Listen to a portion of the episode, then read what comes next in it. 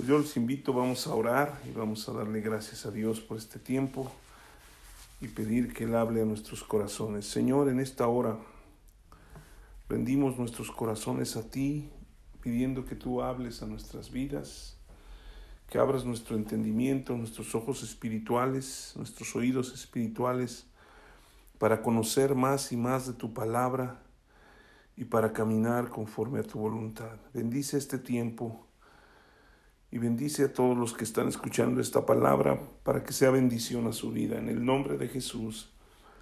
Amén. Pues la semana pasada estábamos hablando de la comunión o de la santa comunión.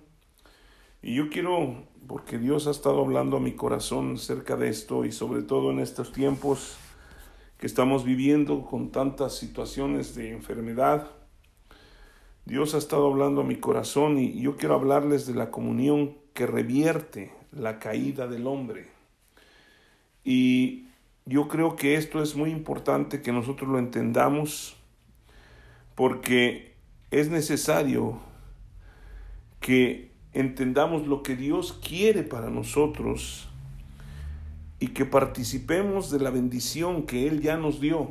¿sí? Hemos hablado de Jesucristo que vino al mundo para darnos a conocer al Padre y que Él ya nos dio su bendición, que Él ya nos dio todo, ya nosotros, Él ya no puede hacer más, sino que ya nos dio a nosotros y nosotros tenemos que tomarlo.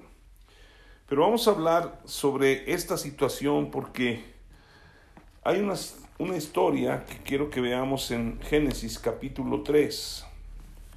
Después de que el hombre fue creado a imagen y semejanza de Dios, después de que Dios puso a dormir al hombre y sacó una costilla y puso a la mujer, estaba ya puesto en el Edén, en el lugar del huerto donde él podía comer de todo lo que quisiera y él podía estar perfectamente bien porque Dios quería tener esa comunión con él.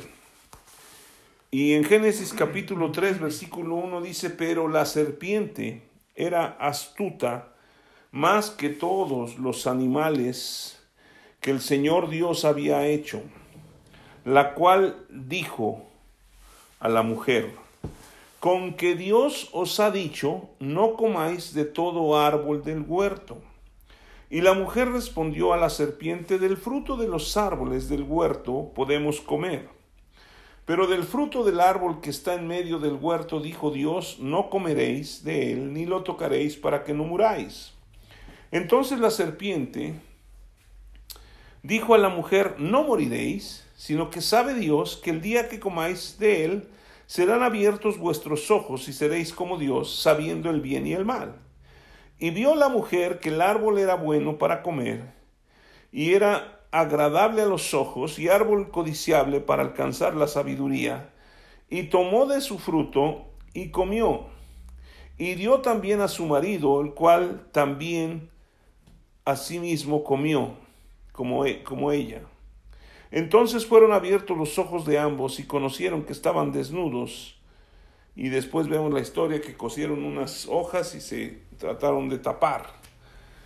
Pero aquí vemos cómo el diablo engañó a la mujer tergiversando lo que es la palabra de Dios. Si nosotros vemos en el capítulo 2 ahí anteriormente, ¿sí? En el versículo 16 dice, y mandó el Señor Dios al hombre diciendo, de todo árbol del huerto podrás comer. ¿Sí? Y, una eh, versión bíblica un poquito más extendida dice, de todo árbol del huerto podrás comer libremente, todo lo que quieras. ¿Sí? Y dice, más del árbol de la ciencia del bien y del mal no comerás, porque el día que de él comieres ciertamente morirás. Entonces, Dios puso al hombre en el huerto y le dio una, una instrucción, le dijo, de todo árbol del huerto puedes comer libremente. ¿Sí? Solamente te puse una restricción, ¿por qué? Porque Dios le dio al hombre un libre albedrío. Y si no, si no tuviera puesto algo que, que en, lo cual el hombre tuviera que escoger y ejercer su libre albedrío, entonces no habría libre albedrío. ¿Sí? Entonces por eso él puso el árbol, Ahora, mucha gente piensa, bueno, y si, si Dios sabía que iba a caer el hombre, ¿para qué le puso el árbol? Porque Dios le dejó eso para que él tomara una decisión. Ahora, el diablo vino a la mujer y le tergiversó la escritura y le dijo con que en el versículo 3, dice, en el 2, eh, el 1, perdón, dice, con que Dios os ha dicho, no comáis de todo árbol del huerto. Y la mujer hasta aún le añadió, dijo, de todos los árboles podemos comer, menos del el árbol de la ciencia del bien y del mal. Y dijo Dios que no comamos y ni le toquemos. No había dicho Dios que no lo podían tocar. ¿Sí? Y tampoco, eh, bueno, sí le dijo que morirían si comían. Pero ellos podían comer todo. Pero hoy en día la misma tentación o la misma mentira está poniendo el diablo en la vida de las personas. Si ustedes se fijan, aquí dice en el versículo eh, 6, y la mujer, eh, vio la mujer que era árbol bueno para comer y que era agradable a los ojos y árbol codiciable para alcanzar sabiduría y tomó de su fruto. ¿Sí? Entonces, aquí la situación es que esa misma tentación, los deseos de los ojos, los deseos de la carne, la vanagloria de la vida, son lo mismo que el diablo está usando para que la gente siga cayendo. ¿Sí? Y es una eh, está distorsionando la verdad de Dios y la mujer le creyó. Ahora, dice aquí en el versículo 6, dice, y Dios dice que era árbol codiciable para alcanzar la sabiduría, ¿sí? El diablo les mintió porque les dijo que si comían de él no iban a morir. Versículo 4, entonces la serpiente dijo a la mujer, no moriréis, sino que sabe Dios que el día que comáis de él, serán abiertos vuestros ojos y seréis como Dios. Aquí hay una situación bien tremenda que nosotros tenemos que entender. El hombre fue hecho a la imagen y semejanza de Dios, ¿o no? Y por consecuencia la mujer también. Entonces ellos ya eran como Dios. No necesitaban ser como Dios otra vez. ¿Sí? Ellos ya eran como Dios, tenían todo, no se enfermaban, tenían todo lo que quisieran, no habían sido abiertos sus ojos hacia las cuestiones malignas, ellos estaban bien. Y el diablo siempre va a venir a tratar de hacernos creer que Dios se enoja o que Dios no quiere ciertas cosas, cuando Dios nos ha dado bendición tras bendición. Él había dado todo a Adán y a Eva para que pudieran vivir plenamente. Pero la mujer fue engañada y ella se tomó del árbol. ¿sí? Y esto es muy importante porque porque Dios había dicho a Adán que podía comer de todo árbol. El diablo engañó a Eva, pero también comió a Adán. ¿Dónde estaba Adán entonces? Uno de los grandes problemas que hoy vemos es que cuando el hombre calla, el hombre bueno, el hombre de Dios calla, el diablo hace de las suyas y puede mentir. Por eso hoy vemos tantas cosas. Dios puso al hombre como cabeza y no estoy en contra de la mujer, ¿sí? La mujer es impresionantemente bendecida porque Dios ha puesto cosas maravillosas en la vida de la mujer. Pero Dios puso al hombre como cabeza, ¿sí? Y la mujer puede influir muchísimo en la vida del hombre, ¿sí? Y esto nos, es muy importante porque, porque nosotros necesitamos caminar de acuerdo a la voluntad de Dios. Ha tergiversado tanto la escritura que hoy el hombre está callado. Y hoy la mujer tiene que tomar decisiones. Y el hombre se ha hecho a un lado y ha dejado a la mujer muchas veces y la ha lastimado y la, la deja y la mujer tiene que salir adelante sola. Pero vemos que el diablo no fue a engañar al hombre, sino fue a engañar a la mujer. ¿sí? Y hoy en día está queriendo hacer lo mismo y muchos hombres siguen callados sin buscar a Dios, ¿sí?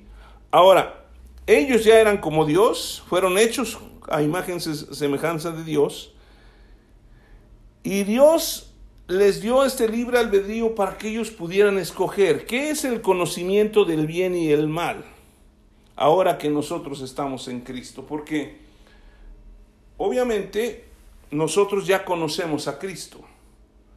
Ahora nosotros caminamos con Cristo, creemos en Cristo, pero ¿Qué es el conocimiento del bien y del mal? Es impresionante, pero yo me doy cuenta que las, las personas, aún los creyentes, siempre están buscando cuestiones ocultas y descubrir más cosas y más cosas cuando la Biblia nos aclara todo y tenemos el conocimiento de Dios a través de su palabra que nos revela y siempre estamos buscando algo más oculto, algo que sea sorprendente.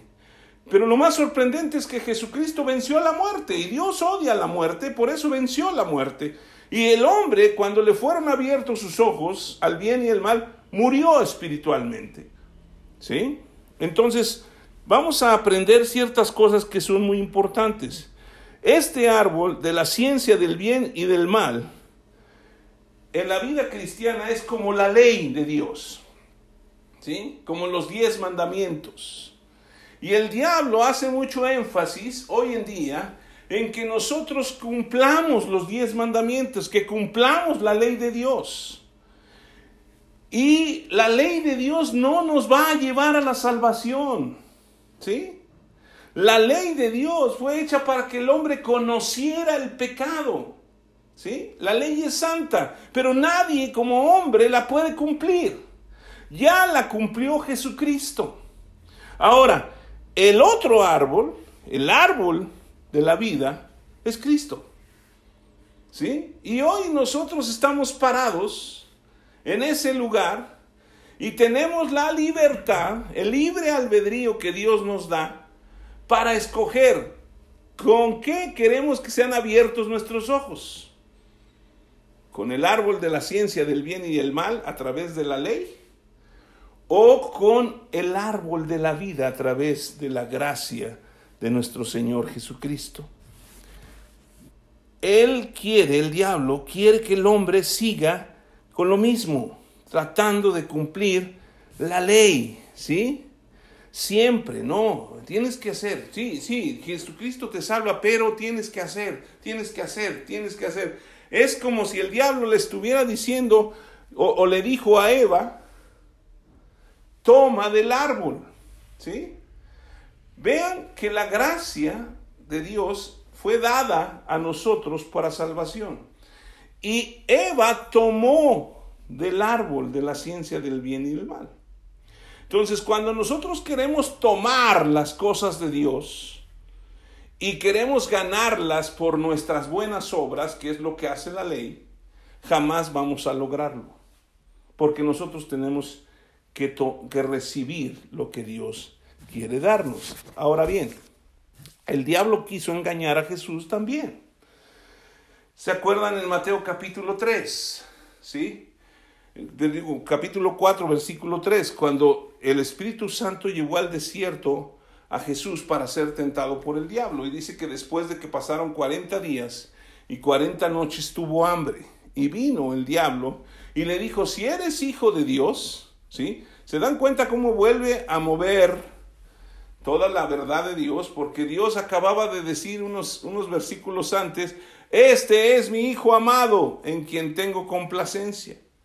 ¿Sí? Entonces el diablo viene y le dice, si eres hijo de Dios, diste, di que esta piedra se convierta en pan. Lo que le estaba diciendo, si nosotros somos un poco más profundos en, la, en el estudio, es las tablas de la ley o la ley fue escrita en tablas de piedra. Y lo que él estaba diciendo, tú puedes cumplir la, la, piedra o la ley y, y la haces pan. Pero Jesucristo le dio una respuesta impresionante y muy tajante. Y le dijo, no solo de pan vivirá el hombre, sino de toda palabra que sale de la boca de Dios, ¿sí? Entonces Dios está hablando a nuestras vidas y nos está diciendo, ¿sabes qué? Deja de tratar de cumplir los mandamientos de la ley de Dios y procura obedecer o hacer lo que Dios te está dando como bendición, lo que sale de su boca. ¿Sí? Y ahorita vamos a hablar de la comunión, ¿Sí? Entonces nosotros tenemos que hacer algo. Cuando, fíjense, regresando a Génesis, en el capítulo 3 del versículo 6 dice que Y la mujer vio que el árbol era bueno, dice, y, tomó de su fruto, y comió, y dio a su marido, el cual comió así como ella. Les decía que Adán estaba ahí y estaba callado. El diablo triunfó porque el hombre bueno cayó. Cuando el hombre no cumple como cabeza de su hogar, el diablo triunfa. Porque va a distorsionar las escrituras. ¿Sí? La Biblia dice que el hombre es la cabeza, ¿sí? Y esto ya lo dije, no estoy en contra de la mujer, al contrario. Y, y, ahora que estaba estudiando esto, me di cuenta que por qué los hombres no entendemos a las mujeres. ¿Sí? Y pues muy fácil, no las entendemos porque cuando Dios hizo a la mujer, nosotros estábamos dormidos. El hombre estaba dormido, entonces no supo qué. ¿Qué le puso? ¿Qué le puso adentro? ¿Qué le puso todo? Y la mujer tiene muchas cosas. Lo único que se dio cuenta el hombre fue cuando despertó y quedó impactado y digo, ah, o sea, ¿qué quiere decir? Varona de Dios, o sea, este es hueso de mis huesos, carne de mi carne. Entonces, realmente es un complemento la mujer del hombre. Y la mujer tiene muchísima influencia. Y esto se los quiero aclarar porque la mujer tiene muchísima influencia. Y si es una mujer que cree en las cosas de Dios, que camina de acuerdo a las cosas de Dios, va a ser una bendición para su familia. ¿A poco no? El hombre, las, las muchachas, hay que entender eso, tienen mucho poder, porque el hombre puede hacer cualquier cosa por una mujer. ¿Sí? Entonces, lo puede usar de una manera correcta o lo puede usar de una manera incorrecta. Y tiene mucha influencia. ¿Sí? Nosotros tenemos que siempre estar bien con los que tienen influencia. Por ejemplo, uno va a pedir un trabajo y normalmente la gente eh, le habla a la secretaria, ¿no? Y le dice, oye, y las tratan mal. Oye, ya te hablé tres veces y no has hablado con el jefe. El jefe tiene poder, pero la secretaria tiene influencia. Y si la tratamos mal, jamás va a llegar nuestra petición hasta donde queremos que llegue. Por eso dice la escritura que nosotros debemos que tratar bien a la mujer o a nuestra esposa, porque si no nuestras, nuestras oraciones tienen estorbo. Entonces hay que quedar bien con la que tiene influencia, ¿ok? Esto es gratis. Después de comer del fruto, ¿sí? Dice en el versículo 7, eh, después de que tomó del fruto, no sé si era una manzana, ¿sí? Luego todo el mundo dice que era una manzana. A lo mejor era una pera o una sandía, ¿sí? O a lo mejor era, ¿qué otra cosa? Pues no, no sé, lo que usted le quiera poner ahí. Después de comer del fruto, sus ojos fueron abiertos. ¿Sí? Y esto, ¿qué pasó? Les hizo ver que estaban desnudos. ¿De acuerdo? Versículo 7, entonces fueron abiertos los ojos de ambos y conocieron que estaban desnudos. Cuando nosotros queremos cumplir las cosas de la ley como creyentes, como cristianos, nosotros nos vamos a dar cuenta que estamos desnudos. ¿Sí? Y por más que queramos cubrirnos y cubrir nuestro pecado, jamás lo vamos a lograr. Solamente Jesucristo en su sacrificio y con su sangre preciosa nos redimió del pecado. ¿De acuerdo? Entonces, esto es muy importante. ¿Por qué? Porque nosotros jamás podremos, por más que nos esforcemos, cumplir la ley. Y cuando nosotros tratamos de cumplir la ley, lo único que nos damos cuenta es que somos más pecadores. Ellos se dieron cuenta que estaban desnudos y se avergonzaron, ¿no es cierto? Cuando nosotros tratamos de cumplir la ley, lo único que hacemos es estar abriendo nuestros ojos a las cosas que realmente hacemos mal y somos pecadores, desde ahí viene el pecado. Y entonces el diablo lo aprovecha para estar condenando, ¿sí o no? Es que tú eres malo, tú no puedes, tú esto y lo otro. Y el hombre que ya es libre porque Jesucristo ya venció el pecado, vuelve a caer en lo mismo. Y el diablo le encanta tergiversar las cosas de Dios para que el hombre siempre esté atado, para que el hombre siempre esté condenado y no viva en la libertad con que Cristo nos vino a ser libres. Ahora bien, en el Nuevo Testamento encontramos otra pareja. Si quieren ir allá conmigo es en Lucas capítulo 24. ¿Sí? De acuerdo a la historia que está aquí, yo siempre había pensado que eran dos discípulos, hombre y hombre, pero se cree que era una, una pareja, un hombre y una mujer. ¿Sí? En el capítulo 24, versículo 13, dice, y aquí dos de ellos iban el mismo día en una, a una aldea llamada Emaús, que estaba a 60 estadios de Jerusalén, e iban hablando entre sí de todas aquellas cosas que habían acontecido, y sucedió que mientras hablaban y discutían entre sí, Jesús mismo se acercó y caminaba con ellos. Mas los ojos de ellos estaban velados para que no le conociesen. Y les dijo, ¿qué pláticas son estas que tenéis entre vosotros mientras camináis y por qué estáis tristes? Respondiendo uno de ellos, que se llamaba Cleofas, le dijo, ¿eres tú el único forastero en Jerusalén que no has sabido las cosas que en ella han acontecido en estos días? Entonces él les dijo, ¿qué cosas?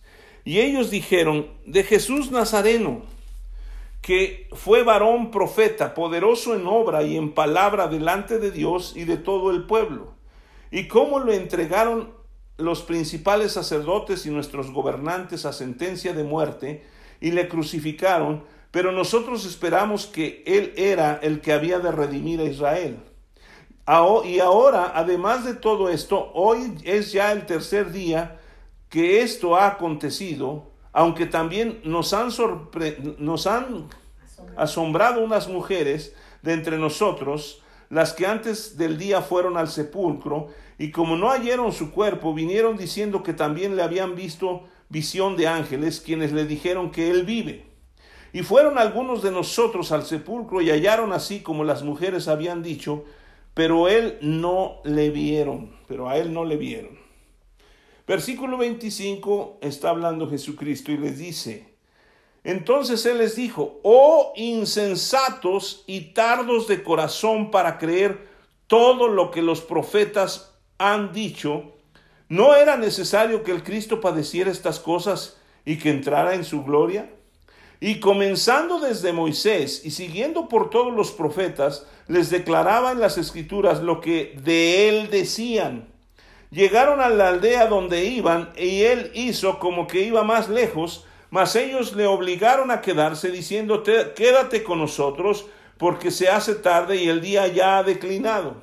Entró pues y a quedarse con ellos y aconteció que estando sentado con ellos a la mesa, tomó el pan y lo bendijo, lo partió y les dijo, y les dio. Entonces les fueron abiertos los ojos y reconocieron, mas él desapareció de su vista. Aquí hay algunas cosas que tenemos que reflexionar. Iban tristes caminando, ¿sí? Y esto es muy importante porque Jesucristo les pregunta, ¿por qué están tristes o qué están hablando? Y ellos empiezan a platicar y ellos empiezan a decir, nosotros creíamos que este era el rey que iba a salvar. Eso lo va a hacer Jesucristo cuando venga de nuevo. Que va a salvar a Israel. Pero Él vino para que espiritualmente fuéramos redimidos. Y Él empezó a hablarles y les dijo, oh insensatos y tardos de corazón para creer todo lo que los profetas han dicho. Nosotros muchas veces somos insensatos. ¿Por qué? Porque nosotros, y tardos para creer, nosotros nos dicen una mentira y la creemos todos. Pero las verdades de Dios nos cuestan trabajo y somos tardos para creerlas.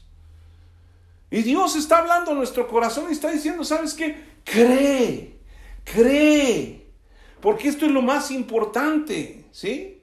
La gente se le platica algo de que está la situación re difícil y todo eso y la gente lo cree y lo asimila y, y vive en eso. Pero Jesucristo nos ha dejado su palabra y nos habla de Él. Y nos tardamos en creerlo. Lo impresionante es que dice en el versículo 27, y comenzando desde Moisés, siguiendo por todos los profetas, les declaraba en todas las escrituras lo que de él decían. ¿Sí? Cuando nosotros, esto es un tip que yo les quiero dar a ustedes, cuando alguien predique aún la palabra de Dios, pero no glorifique a Jesucristo, no sirve. ¿Sí? Porque las escrituras todas tienen que hablar de Él. Jesucristo les habló de todo. En el Antiguo Testamento los judíos consideraban a, la ley, a Moisés, que eran los cinco libros, los profetas, que eran los reyes y los profetas, y los salmos. Jesucristo ya no pudo hablarles de los salmos porque ya habían llegado a ese lugar. ¿Sí? Pero toda la Biblia, desde el Génesis hasta Apocalipsis, habla de Jesucristo. Si nosotros sacamos verdades de la palabra de Dios y predicamos las verdades, aún del Antiguo Testamento, pero no hablamos de Jesucristo, no sirve de nada. Porque todo está puesto para que Jesucristo sea glorificado. Entonces, cuando usted vaya a un lugar, cuando usted está escuchando una palabra, cuando usted está oyendo la Biblia, siempre considere que se debe ver desde la gracia, porque la gracia es Jesucristo. Yo puedo predicar del Antiguo Testamento y puedo hablar de la gracia de Cristo. Aún vemos en, la caída del hombre, ahí en Génesis 3, lo que estuvimos leyendo, cómo la gracia de Dios ahí estaba. ¿Por qué? Porque ahí está la primera profecía de Jesucristo, en el versículo 15, que dice que eh, la, simiente de, la, de la serpiente herirá en el calcañar ¿sí? De la mujer, pero la simiente de, la mujer aplastará la cabeza, ¿sí? Entonces, desde ahí ya vemos la gracia de Dios. Entonces, cuando nosotros oímos la palabra, necesitamos entender que Dios tiene cuidado de nosotros y aun cuando nos equivocamos, siempre va a estarnos buscando. Jesús a estas dos personas que fueron a Emaús, les enseñó lo referente a Él, porque Él es el árbol de la vida. ¿Sí? Ahora, todos tenemos libertad de tomar del árbol de la vida y no todos quieren. Y todos quieren comer o tomar del árbol de la ciencia del bien y del mal, porque creen los hombres hoy en día, creen que si saben el bien y el mal se van a ir por el bien, pero es totalmente lo contrario. Vemos toda la historia del hombre desde la caída hasta nuestros días, siguen haciendo el mal, ¿o no? Y aún nosotros todavía caemos en el mal. Todo lo que enseñamos debe tener como base la gracia que es Jesucristo. En el versículo 29 dice, mas ellos le obligaron a quedarse diciendo, quédate con nosotros porque se hace tarde y el día ya ha declinado. Entró pues a quedarse con ellos y aconteció que estando sentado con ellos a la mesa, tomó el pan. ¿sí? Ahora, al que habían, el invitado se volvió el anfitrión, ¿sí? Y él partió el pan como cuando es la comunión, ¿se acuerdan? ¿Sí? Y ahora dio la comunión a ellos. ¿Sí? Entonces, al dar la comunión a ellos, ¿sí? Pasó lo mismo que en Génesis 3, en donde la mujer tomó y comió. Ellos recibieron la comunión. Aquí, los, los discípulos que iban a Emaús, Cleofas y su esposa, vamos a decirlo. En Génesis 3 tomó, tomaron, ¿sí? Tomaron el fruto y tomaron y comieron, los dos comieron. Pero uno recibió, o sea, se le dio y al otro lo tomó, lo tomó. Ahora, Dios siempre quiere darnos, pero nosotros siempre queremos tomar. ¿Sí? Siempre queremos tomar las cosas. Yo sé que va a ser algo de chiras el hecho de que dije que es la esposa de Cleofas. Históricamente sí está, y yo empecé a buscar y sí dicen que eran el, matrimonio que iba a Emaús. ¿De acuerdo? Para aquellos, y si quieren, métanse a las escrituras, a la historia, y ahí está. ¿De acuerdo? Porque siempre hemos oído que eran los dos discípulos, pero uno se llamaba Cleofas. ¿De acuerdo? Entonces, Dios siempre quiere darnos, pero nosotros siempre queremos tomar. Dios ya nos dio preciosas, grandísimas promesas para que por medio de ellas lleguemos a ser participantes de la naturaleza divina. Pero siempre queremos tomar cosas, no lo que Dios ya nos dio. Y muchas veces nos atrevemos a tomar cosas que no nos está dando Dios o que Dios no está permitiendo que las tomemos porque nos lastiman. Pero nosotros nos, ponemos en que sí lo quiero y lo voy a tomar. ¿Sí? Cuando nosotros tomamos estamos eligiendo del árbol del bien y del mal. Cuando recibimos estamos recibiendo del árbol de la vida. Y esto se los voy a demostrar. ¿Sí? Aquí en el versículo 31, comparado con Génesis, dice que en Génesis 3, que cuando ellos hubieron comido, les fueron abiertos los ojos y vieron que estaban desnudos. Pero cuando Cleofas, y vamos a ponerle el otro discípulo o la otro discípulo, ¿sí? Tomaron, dice el versículo 31, entonces les fueron abiertos los ojos y le reconocieron y desapareció Jesús. ¿Sí? ¿Notan la diferencia? Cuando tomamos las cosas, son abiertos nuestros ojos y nos damos cuenta de quiénes somos. Pero cuando tomamos lo que Jesucristo nos está dando, que es su gracia, y son abiertos nuestros ojos, reconocemos a Jesucristo. Y esto es muy importante porque Jesucristo es la vida. ¿Sí? Adán y Eva cayeron. Cleofas y la persona que iba con él retomaron fuerzas. ¿Sí? Imagínense. Estaba viendo más o menos cuánto hay en kilómetros de Jerusalén a Emaús y son aproximadamente 10 kilómetros. Entonces Jesús, ya habían caminado y se les hizo tarde. Lo curioso es que una vez que Jesucristo les dio el pan, lo tomaron y le reconocieron, se levantaron, dice en el versículo 32, eh, y se decían uno al otro, nos ardía nuestro corazón, en nuestro corazón, en nosotros, mientras nos hablaba en el camino y cuando nos abría las escrituras, y levantándose en la misma hora, volvieron a Jerusalén y hallaron a los once reunidos y a los que estaban con ellos. ¿Sí? Cuando reconocemos a Jesucristo, Él nos da nueva vida.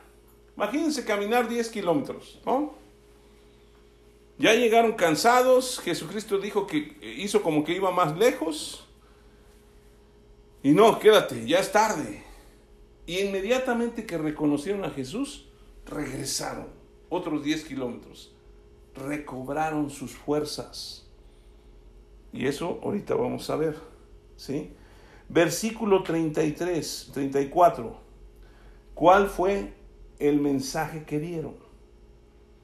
Que decían, ha resucitado el Señor verdaderamente y ha aparecido a Simón. O sea, lo que les habían contado en la mañana, que, que Simón había ido, ¿sí?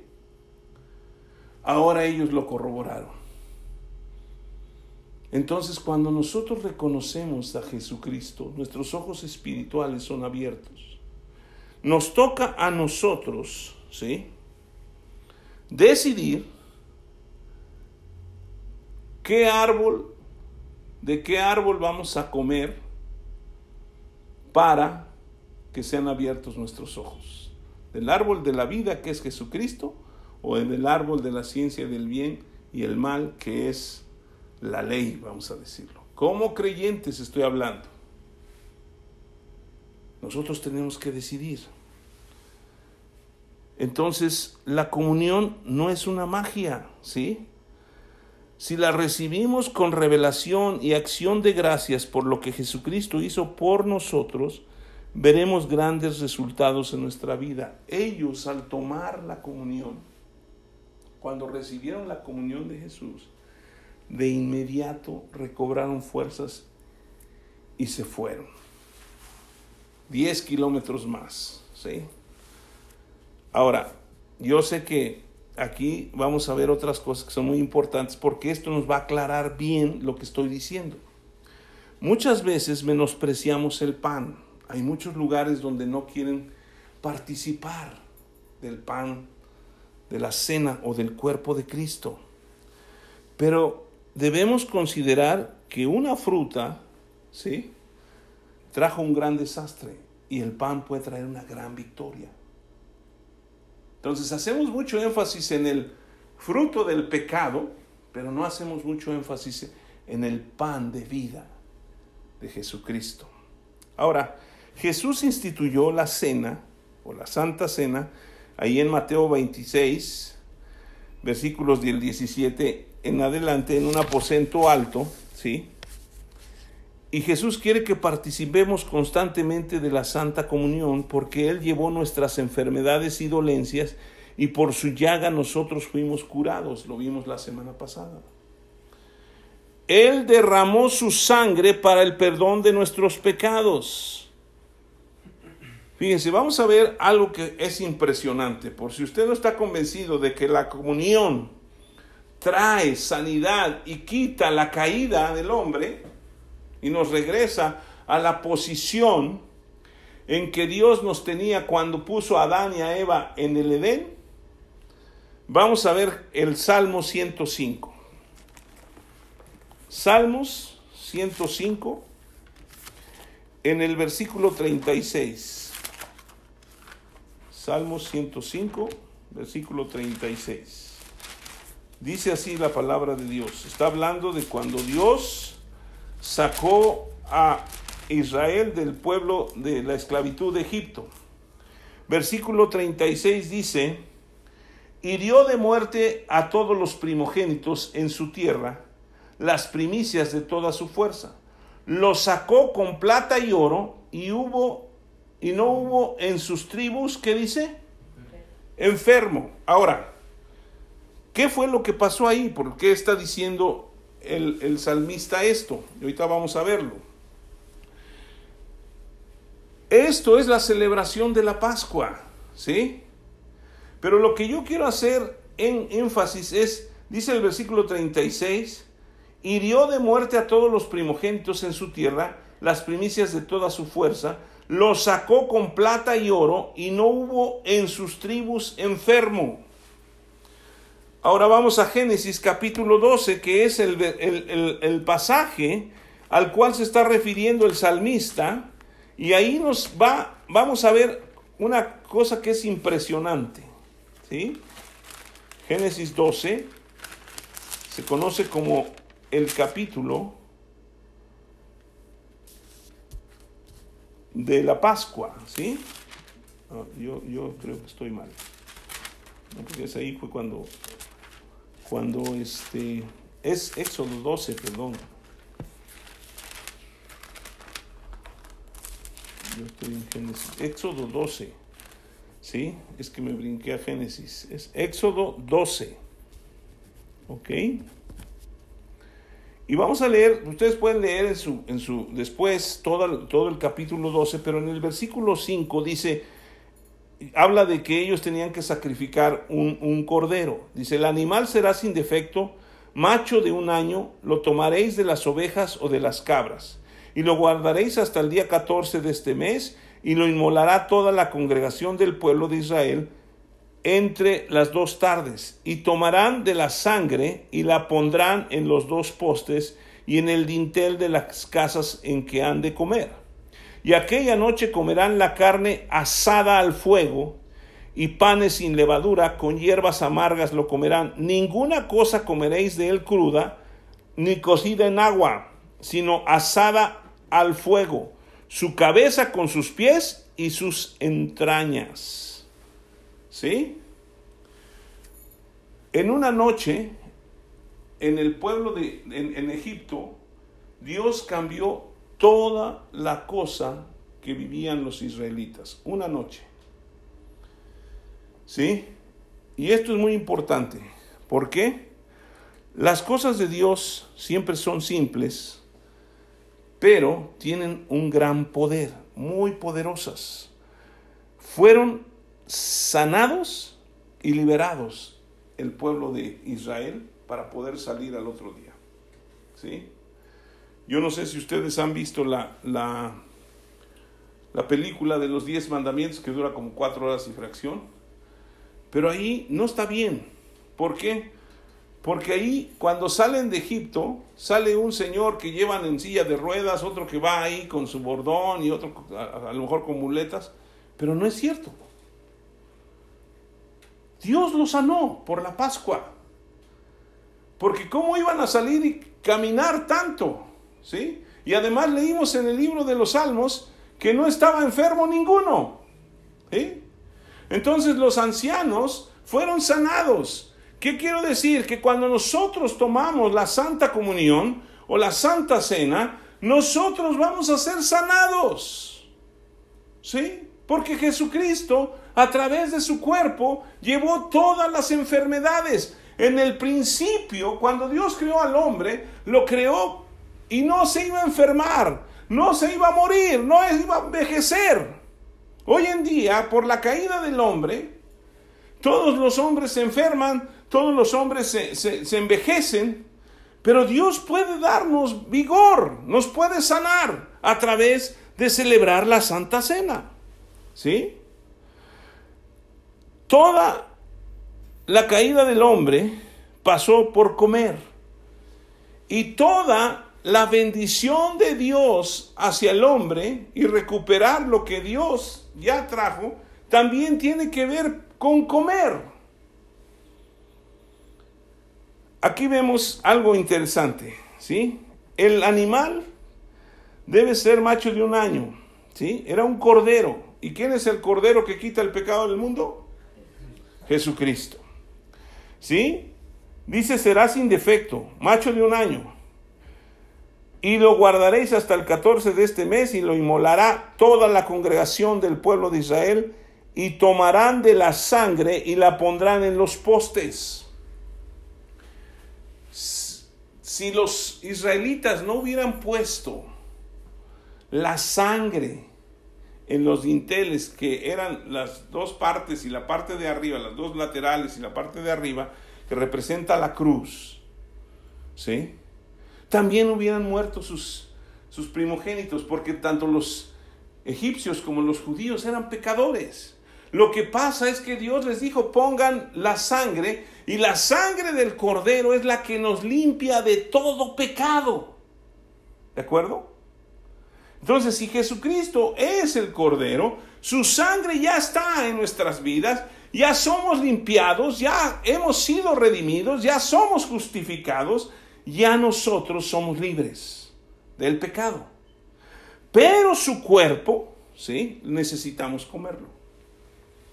Dice en el versículo 7, tomarán la sangre y la pondrán en los dos postes y en el dintel de las casas en la que la han de comer. Y aquella noche comerán la carne asada al fuego.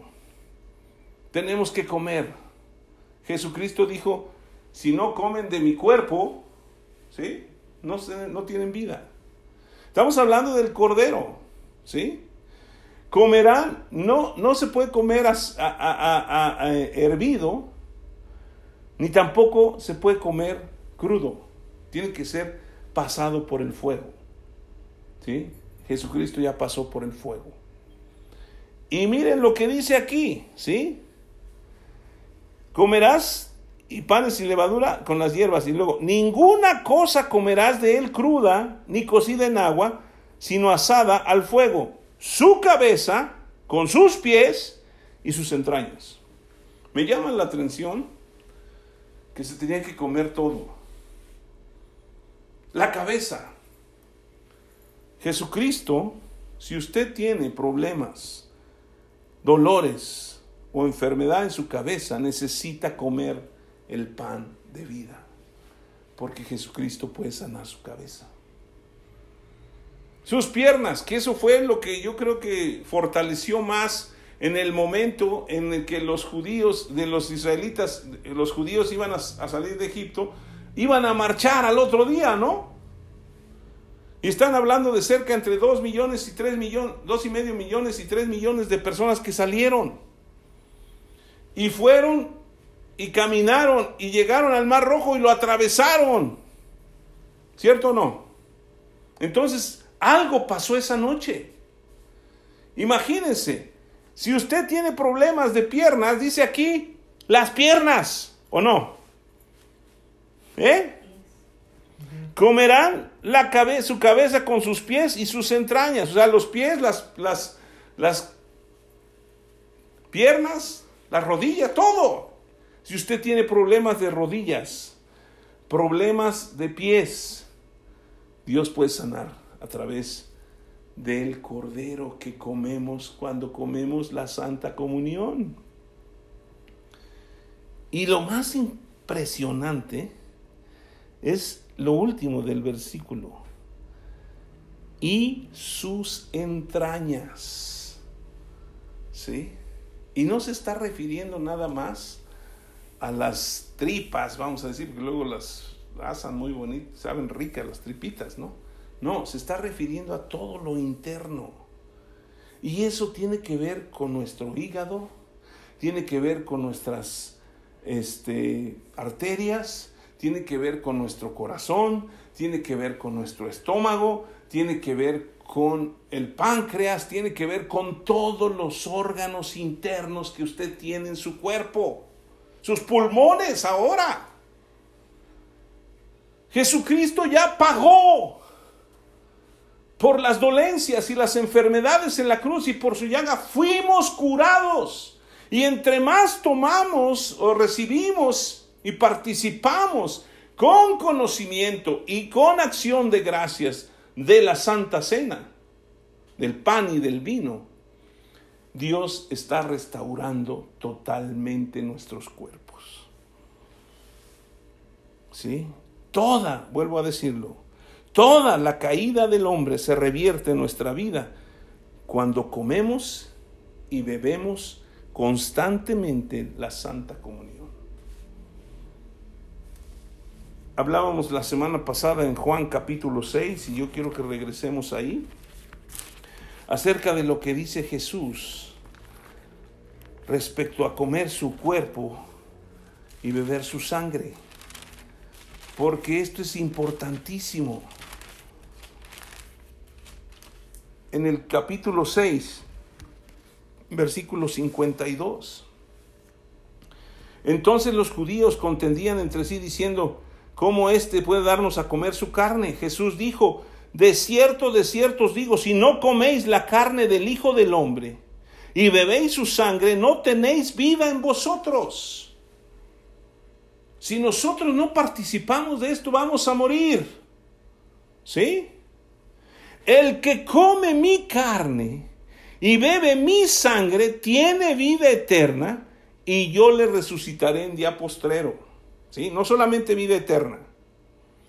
Porque mi carne es verdadera comida y mi sangre es verdadera bebida. El que come mi carne y bebe mi sangre, en mí permanece y yo en él. Aquí es algo impresionante. Entre más participamos de la cena del Señor o la canta comunión, más permanecemos en Cristo. Y esta misma palabra de permanecer está en Juan 15 cuando dice permaneced en mí y yo en vosotros porque nadie puede llevar frutos si no permanece en mí, como el pámpano, ¿no? Y ahí habla hasta diez veces de permanecer en Él. Esta es la manera de permanecer en Cristo. participando, reconociendo. Acuérdense que para participar de la cena tenemos que reconocer que Jesucristo llevó nuestras enfermedades, nuestras dolencias. Por su llaga fuimos curados y eso representa su cuerpo, el pan. Y el vino representa el nuevo pacto en su sangre. Ya somos libres. Ya somos libres. Entonces por eso, entre más participamos de la Santa Cena, más permanecemos en Jesucristo. Esta es la manera de permanecer en Cristo. Podemos participar de la comunión también a nombre de otras personas. Porque, por ejemplo, si mi bebé, que no puede comer el pan ni beber el vino, está enfermo, yo puedo participar, Señor, en, en, el nombre de mi bebé, sánalo, porque tú llevas, o sea, no es lo que estoy comiendo, sino lo que hizo Jesucristo a través de eso. Porque el pan, la primera mención que se hace del pan en la Biblia, no es muy buena, ni tampoco del vino. Porque la primera mención que se hace del pan es cuando el hombre cae y Dios le dice a Adán, ¿sí? Después de que le dice a la mujer que iba a, a dar a luz a sus hijos con dolor, le dice al hombre que él iba a comer con el sudor de su frente el pan. O sea, no era algo muy bueno. Y el vino, la primera mención que se hace del vino en la Biblia es cuando Noé, después de que salió del arca, ¿sí? puso un huerto y ahí puso una vid y se emborrachó y se desnudó. Entonces no son buenas cosas. En sí, el pan solo no representa nada, ni el vino solo, pero juntos es la bendición de Dios. Y la primera vez que se menciona el pan y el vino juntos, lo vimos la semana pasada, es cuando Melquisedec, después de que regresa Abraham de la victoria, sacó pan y vino y bendijo a Abraham. Entonces, la bendición de Dios viene sobre nosotros y nosotros podemos tomar la comunión para nosotros y también para otros. A lo mejor usted tiene algún familiar que está enfermo, que está en algún lugar donde no puede tomar la comunión. Usted tómela en su lugar. Señor, yo tomo esta santa cena en favor de fulano, en favor de, en favor de su Alguien que usted ama y que quiere ver lo que Dios lo restaure debíamos tomarla sabiendo que la comunión habla de una obra terminada. ¿Por qué? Porque hay personas que creen que cuando toman el pan viene la transustanciación, creo que le llaman, ¿no? Que el pan se convierte en el cuerpo de Cristo. Y comen el pan, pero no toman vino. Solamente una persona toma el vino. Y hay otros que piensan que solamente el vino es lo importante. No, estos van juntos. ¿De acuerdo? Juntos. No se pueden separar. Y habla de una obra consumada, porque cuando Jesucristo estaba en la cruz, sus últimas palabras fueron, consumado es, la obra está terminada, ya no hay que añadirle nada, ya está. Entonces, si tomamos la Santa Comunión, si tomamos la Santa Cena, si tomamos el pan y el vino con acciones de gracia, entendiendo que Él ya llevó nuestras enfermedades en la cruz y que ya hizo un nuevo pacto en su sangre y ahora somos salvados por gracia, van a suceder milagros. Sé de milagros que han pasado de gente que toma la comunión constantemente, de cómo se fortalecen sus, sus fuerzas cómo dejan de enfermarse, cómo se rejuvenecen, porque la Biblia habla de que nuestros días, así como sean nuestros días, así será nuestra fuerza. Pero el hombre caído siempre está entendiendo que no, pues ya estoy viejo, ya no voy a poder. Cuando Dios dice que nos dará fuerzas como de búfalo otra vez. Tenemos que entender y aferrarnos a lo que dice la palabra, a lo que fue la promesa de Jesucristo. Nosotros no tenemos por qué pasar por enfermedades. No digo que no nos vayamos a enfermar, probablemente, pero tenemos la solución. Ahora, fíjese algo muy impresionante. Hoy en día, la ciencia médica, que gracias a Dios por los médicos, por los que se dedican a eso, porque es una bendición, pero la ciencia médica ha avanzado tanto y cuesta tan, tan cara que solamente algunos tienen acceso a poder pagarla. Pero la bendición de Dios es para todos, porque todos podemos comer del pan y beber del vino que Jesucristo nos ha dado. Recuerde esto, la obra está terminada. La caída ya fue revertida.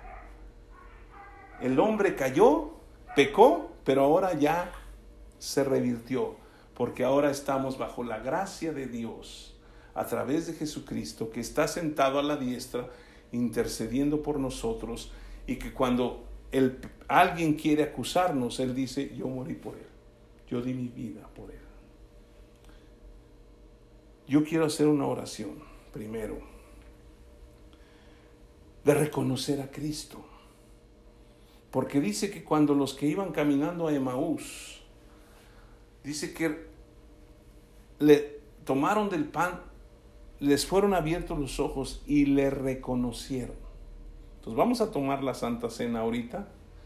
Si usted quiere participar, puede comprar sus galletas y su jugo de uva y lo puede hacer en el momento que usted quiera.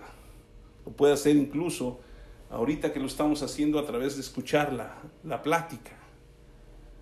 Pero quiero que oremos primero porque usted si no ha reconocido a Cristo, si no ha recibido del árbol de la vida, no le va a reconocer a Él y no le va a servir de nada. Entonces cerremos nuestros ojos y digan conmigo, Padre Santo, yo vengo delante de ti y reconozco que yo soy un pecador, pero ahora yo me arrepiento de todos mis pecados. Señor Jesucristo, yo reconozco que tú llevaste en la cruz todos mis pecados y que por tu sangre yo he sido liberado. Y también reconozco que por tu cuerpo yo fui sanado porque tus llagas son suficientes para sanarme. Ahora yo declaro a Jesucristo como mi único Señor y como mi único Salvador. Y creo en mi corazón que Dios le levantó de los muertos. Y ahora yo soy salvo. Ahora yo vivo en la gracia. Ahora yo vivo por Jesucristo. Yo decido tomar o recibir del árbol de la vida. Y la caída ha sido quitada de mi vida. Ahora yo vivo en la plenitud de Dios. Señor, gracias en el nombre de Jesús. Y ahora vamos a participar de la Santa Cena. Yo les voy a guiar. Recuerde, si usted tiene alguna persona que está enferma, que no puede tomar este, este pan y este vino o este jugo, usted lo puede hacer a favor de ellos y a favor de usted. Y cada vez que usted la tome, recuerde que Jesucristo ya pagó el precio. ¿Sí? Sabiendo que usted a libertad fue usted llamado. Ya no vive en esclavitud. Usted ya vive en la libertad.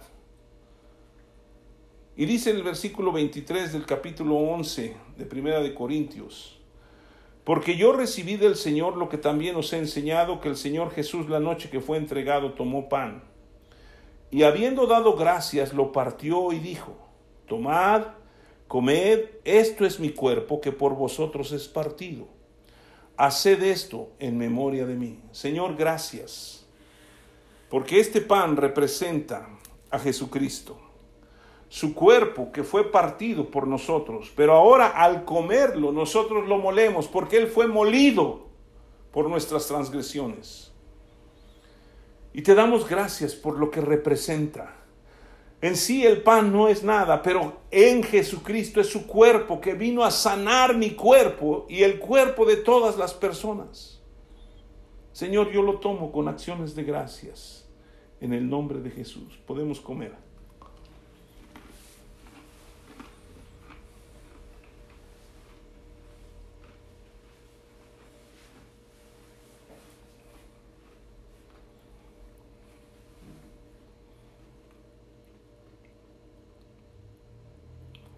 Asimismo, tomó también la copa después de haber cenado, diciendo, Esta copa es el nuevo pacto en mi sangre.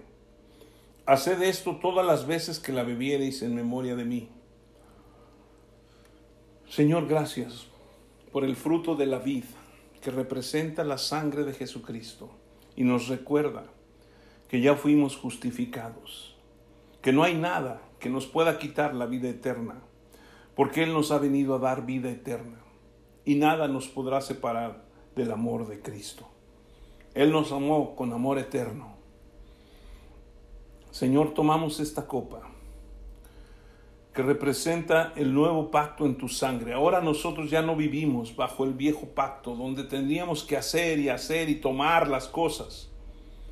Ahora vivimos en la gracia en el favor, en el perdón de Jesucristo. Lo tomamos con acción de gracias, reconociendo, Señor, que es por ti el que podemos tomarla. Podemos tomar.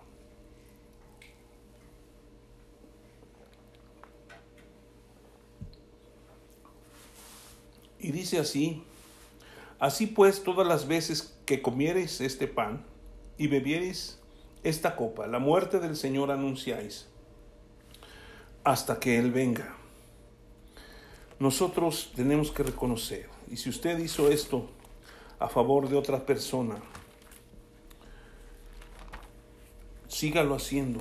Y cuando esa persona se pueda levantar, que tome, que tome también la Santa Cena. Porque saben que la obra ya está completada. ¿Sí? Y tiene que esperar la liberación. El pueblo de Israel, después, ya no se los dije, pero después de que comieron, Dios les dijo, tienen que comerlo así.